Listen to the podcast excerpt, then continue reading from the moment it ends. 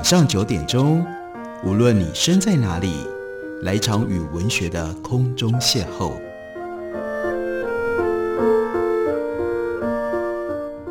杨照谈书，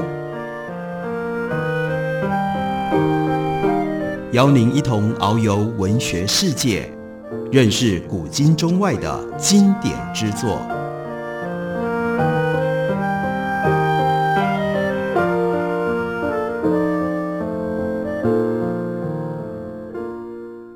各位听众朋友，大家好，欢迎收听杨照谈书。本节目以台北广播电台 FM 九三点一，每个星期一到星期五晚上九点为大家播出。我是杨照，在今天的节目当中，要为大家介绍的是英出版的新书，书名很简单，就叫做《免疫》，作者是 Philip Dutman。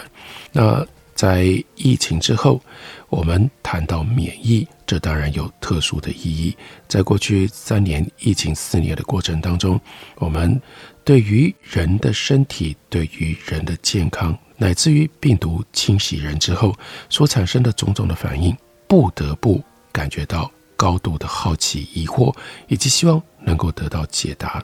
而《免疫》这本书，相当程度上就是完整的告诉我们，我们的身体免疫力是什么。如果我们把免疫当作是一个器官，最大的特色，我们对这个器官。了解太少了。想到心脏，我们有非常清楚的认识；想到肾脏，我们也有很清楚的认识。但免疫感觉上就好像非常的复杂，非常的虚无缥缈。免疫到底是什么呢？在这本书里有一个方式让我们体会免疫的作用，那就是回到 COVID-19 的热门话题：病毒到底是什么？书里面 d a t m a n 告诉我们，病毒是所有能够自我复制的生命当中最简单的一种。不过，看你问的是谁，有些人甚至不认为病毒是具有生命的。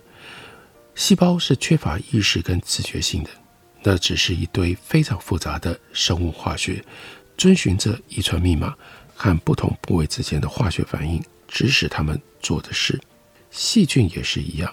是能够做出惊人事情的蛋白质机器人，尽管在某些层面上，它们被认为没有那么样复杂，但病毒甚至连细胞或者是细菌那样都不是。即便如此，病毒仍然可以完成一些事，是一个同时令人沮丧又迷人的事物。病毒不过就是一个外壳，内部填充了几行遗传密码跟一些些蛋白质。他们必须完全依靠真正的生物才能够生存，而病毒非常善于如何去依靠真正的生物，让自己能够生存。病毒这是在什么时候或者是如何应运而生的，目前仍然不是很清楚。但它们可能非常的古老，而且在数十亿年前，地球上所有的生物的共同祖先还活着的时候就已经存在了。有一些科学家认为病毒是生命出现的必要步骤，其他人则认为病毒是大约十五亿年前有一种古老的细菌选择变得更简单，而不是更复杂所产生的结果。根据这个概念，病毒选择了退出生命的游戏，并且决定节省下建构功能完整的细胞所需要的精神精力，所需要的精力开始依赖其他努力。吸收养分、努力工作的生物，不管真相是什么，事实证明，病毒非常的成功。病毒实际上可以说是地球上最成功的实体。根据估计，地球有十的三十亿次方个病毒，那是非常惊人的庞大的数字。病毒如何变得如此成功？是怎么做到的呢？好，在某一个意义上，他们。什么都没有做，病毒没有新陈代谢，不会对刺激做出任何的反应，病毒也无法增生。病毒如此基本，以至于他们没有办法主动去做任何事，他们基本上就只是在环境当中四处漂浮的粒子，纯粹依靠着随机的机会，被动的碰到了受害者。如果其他形式的生命都灭绝了，病毒也就跟着消失了。所以，他们需要细胞，那种真正活着的、活跃的细胞，为病毒做所有为了存活该做的事。一些科学家甚至建议，我们将病毒的颗粒就当作是一个生殖的阶段，例如说像精子细胞，而一个被病毒感染的细胞才是它真正的生命形式。无论如何，病毒是一个邪恶而且鬼鬼祟祟的入侵者。很明显的，细胞并不想被病毒进入、被感染。病毒要能够生长茁壮，最需要做的事情，那就是进入细胞内部。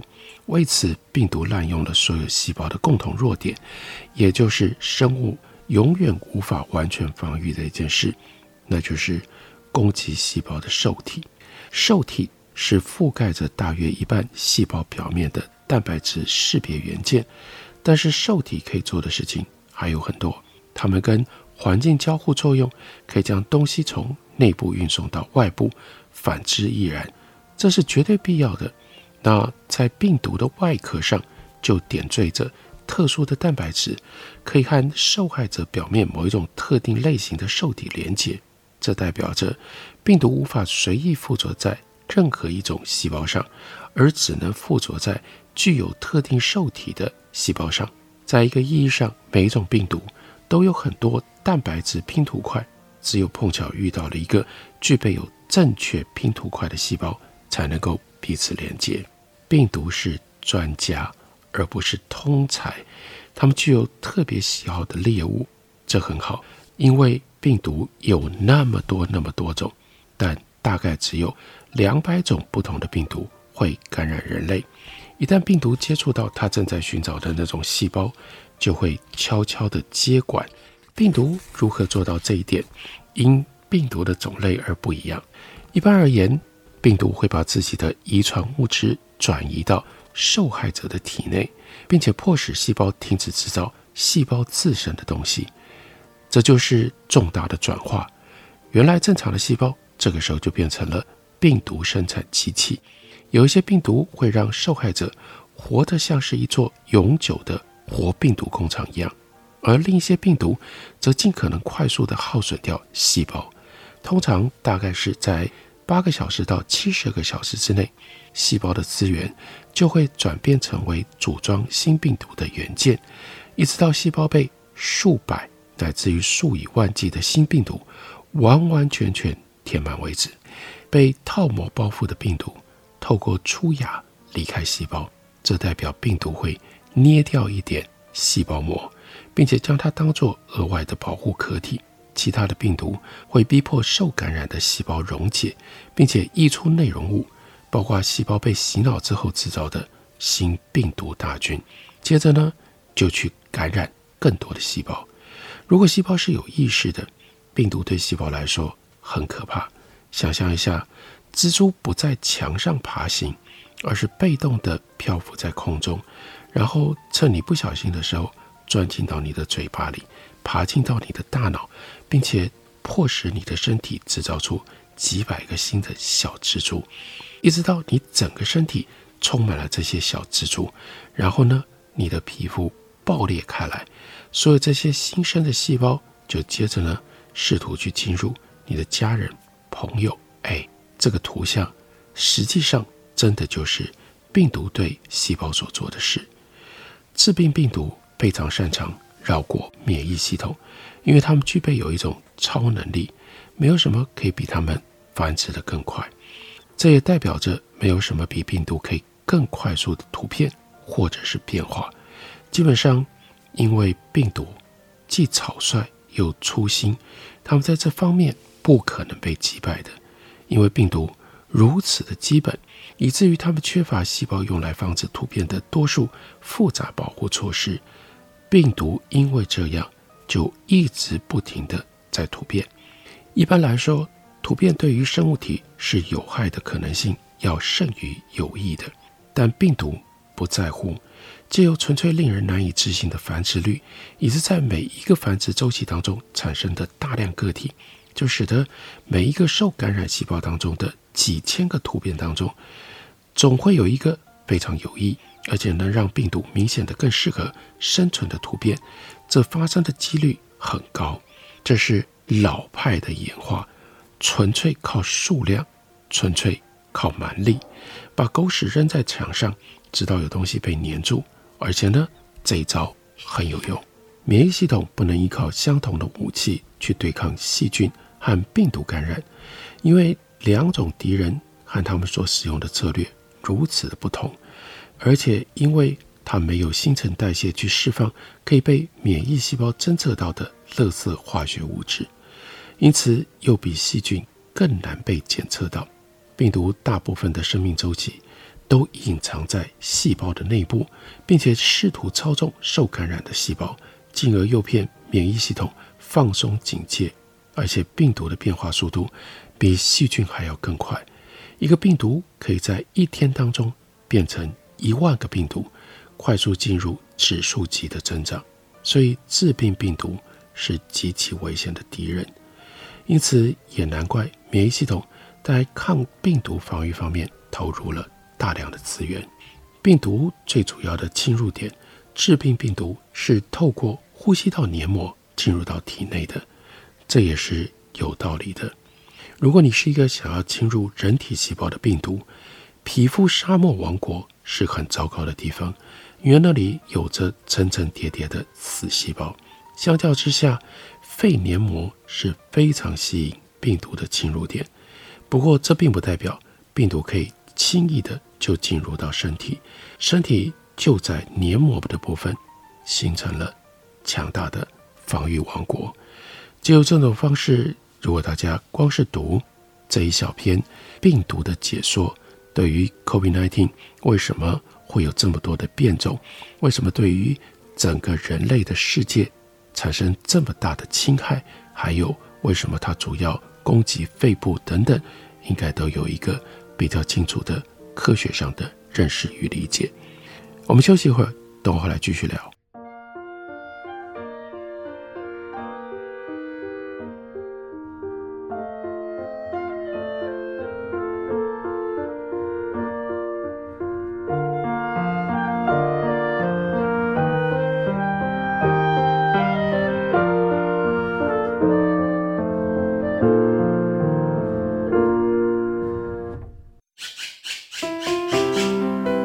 大家好，我是刘克香。亲近自己的城市，找回城市的温暖。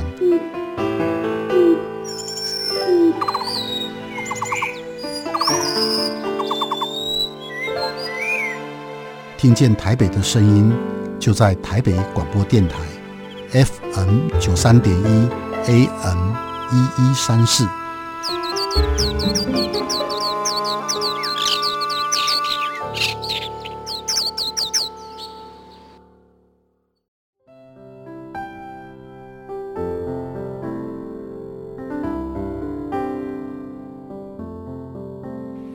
见台北的身影，拥有颗热情的心，有爱与梦想的电台，台北广播 FM 九三点一。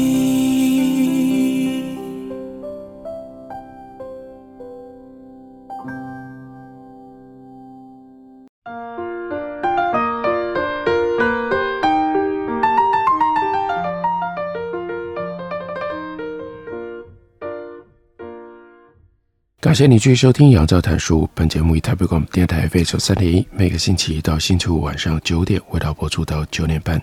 今天为大家介绍的这本书，作者是 Philip Dettmer，书名是《免疫》。经过了三年的 COVID-19 疫情，我们对免疫这件事情，真的应该要有更好、更深入的认识跟理解。而这本书就是讲免疫的重要、好读，而且可以带来大量科学知识的。普及读物，在这本书里面也就提到了我们在 COVID-19 的期间，大家很关切的一个重要的问题：为什么没有更好的抗病毒药物？尤其是在全球 COVID-19 大流行的背景底下，为什么有这么多不同的抗生素保护我们免受大多数类型的细菌侵害？从鼠疫到泌尿道感染，再到血液中毒，但是。对于流感、普通感冒或者是冠状病毒，却没有真正好的药物呢？好吧，我们在这里遇到了一个基本的问题：病毒和我们自己的细胞太相似了。病毒跟细胞并不是表面意义上的相似，而是病毒可以模仿你，或者跟你的一部分一起工作。在现代，我们习惯性的认为医学一定能够想出解决办法来。在已开发国家当中，基本上没有什么危险的传染病。因此，没有有效的抗病毒感染药物这件事，就让人觉得很烦恼了。在这里，细菌这个很久很久以前已经跟我们分道扬镳的生物，是一个很好的示范例子。例如说，抗生素是如何作用的呢？就像普罗米修斯从众神那里窃取了火种，给予人类，使人类更加强大一样，科学家从大自然窃取了抗生素，让人类的寿命。可以更加的延长。在野外的抗生素通常是微生物用来杀死其他微生物的天然化合物，基本上是围观世界的武器，是剑是枪。第一个成功的抗生素那就是青霉素，这是来自于青霉菌的武器，透过阻止细菌制造细胞壁的能力而发挥了抗菌的作用。当细菌试图生长跟分裂的时候，它需要产生更多的细胞壁，而青霉菌的形状打断了这个建构的过程，防止细菌生产更多的自己。你可以安全地使用青霉素来做治疗，因为我们的细胞没有细胞壁，人类细胞拥有一层细胞膜，这是完全不同的结构，所以这种药物对我们自己的细胞没有任何的作用。另外一种抗生素叫做四环素。那是一种叫做金色，那是从一种叫做金色链霉菌的细菌当中偷来的。它的作用则是抑制蛋白质的合成。在蛋白质制造的过程当中，有核糖体是将 mRNA 转换成为蛋白质的结构，所以对人类细胞和细菌两者的生存都非常的重要。因为没有新的蛋白质，细胞就必须死亡。不过，人类和细菌核糖体形状不一样，因为这个区别，虽然它们基本上做着相同的事情，四环素就能够抑制细菌的核糖体，而不是人的细胞核糖体。简单来说，细菌的细胞和人的细胞非常的不同，它们使用不同的蛋白质来维持生命，建构不同的结构。比如说，细菌有特殊的细胞壁，以不同于细胞的方式。来进行繁殖，以不同于人体细胞的方式来进行繁殖。这其中的一些差异，就提供了我们可以攻击跟杀死细菌的绝佳的机会。一个好的药物，基本上是一种能够连接到敌人具有特定形状部分的分子，但这个部分不存在于人的身体内。原则上，这就是多数药物跟抗生素之所以能够发挥作用的方式。它们攻击细菌跟人体组成元件之间的形状差异，那这有什么大不了的呢？为什么没有对抗病毒的药物呢？其实有，实际上有数千种不同的药物可以治疗病毒感染。唯一的问题是，对我们来说，这些药物大多数非常的危险，有的时候。甚至可以致命，许多更像是在绝望的时候所采取的下下策，那是只有当病人状况很危急的时候才会使用。让我们想想病毒的本质，病毒有可能在两处受到攻击：细胞外、细胞内。如果想要在细胞外攻击它们，基本上必须要攻击它们用来和细胞上的受体连接的蛋白质。然而，一个极为庞大的问题，如果这样做，可能只是创造了一种也可以和你的身体许多部位相连接的药物，因为要连接到一个受体，病毒需要模仿你身体的一部分，而且可能是某种完成重要功能的元件。或如果我们开发了一种药物去攻击连接到这个受体的病毒，它也很可能就会攻击体内所有可以和这个受体连接的部分。在细胞内也是如此啊，我们无法针对病毒不同的代谢过程，像是细菌有核糖体来制造专门的抗病毒药物，因为病毒是使用跟我们一样的核糖体。病毒邪恶的，因为它跟我们如此的相似，使用我们的元件来制造更多的病毒。因而这就解释了过去三年内为什么 COVID-19 的冠状病毒会在全世界肆虐，而人久久一直没有办法找到来控制这种病毒繁衍的方法。我们再来看一下讨论免疫系统的一个重要的因素，那就是，例如说，你得了流感，哇，流感呢像是撞到火车一样，被袭击了大概一个礼拜之后。有一天早上醒来，你感觉比较好了，虽然病情还没有结束，但感觉好多了，体温比较低，也有了一些胃口，总体而言感觉比较正常。接下来几天，你能做的就是休息，并且让免疫系统清理一下，缓和下来。生病的最后这几天，你就享受多半是在看电视，还有受到越来越烦人的家人的照顾。这个缓和阶段跟活化免疫系统其实是同等重要的。活跃的免疫系统连带的也会造成损害，并且消耗大量的能量，所以身体希望免疫系统尽快完成任务。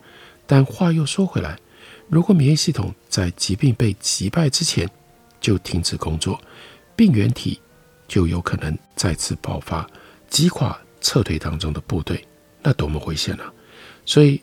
另外一个关键的问题，免疫系统需要在正确的时间自行关闭，但是呢，这是一个几百万个活跃的细胞，他们在战斗，却没有某种形式的中央集权或者是有意思的思想，所以呢，说的比做的容易啊，就像活化免疫系统一样，免疫系统也就需要依赖可以自我执行的系统来结束防御，免疫系统的活化。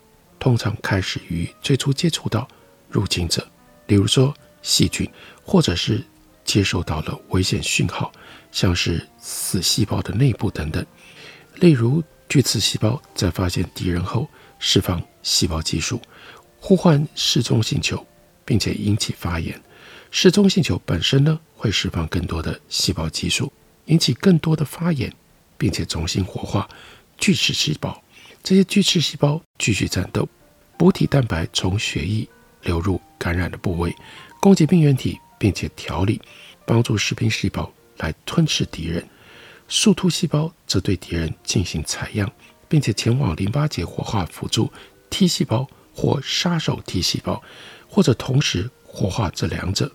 辅助 T 细胞会刺激先天免疫士兵继续战斗，并且制造更多的发炎。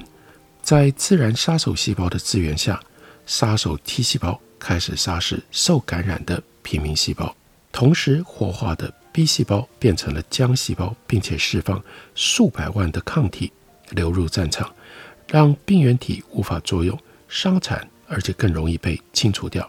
这就是免疫反应。随着越来越多的敌人被杀，病原体数量越来越少。因为越来越少的免疫细胞受到正在进行的战斗刺激，免疫细胞释放的战斗细胞激素也越来越少。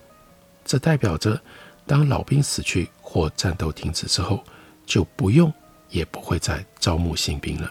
引起发炎的细胞激素消耗得很快，因为没有尽力投入的新士兵持续释放新的细胞激素，发炎反应就开始消退，补体系统慢慢也消失了。来自战场的讯号变少，也代表新的 T 细胞活化开始减缓，然后停止。而活化的 T 细胞经过的时间越长，会变得越难刺激，直到最终，它们大多数杀死自己。在不被刺激的情况底下，免疫系统的任何部分都不会永远工作，因为如果活化链逐渐停止，免疫反应就会逐渐减弱。这是让我们从生病有了免疫系统刺激作用，如何停止免疫系统的反应，让我们身体的运作恢复到正常状态的其中的过程。从开头到结尾，这本书将免疫如何作用讲得清清楚楚、明明白白。所以用这种方式来认识我们自己的免疫系统，这是很好的途径跟管道。这本书书名很简单，就叫《免疫》，英出版的新书，介绍给大家，推荐给大家。感谢您的收听，下礼拜一同一时间我们再会。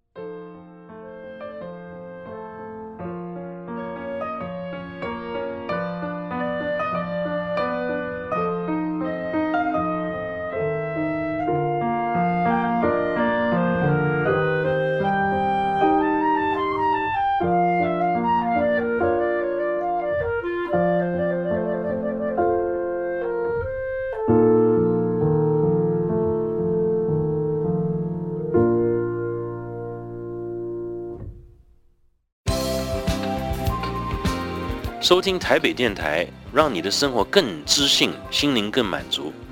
我是赖声川。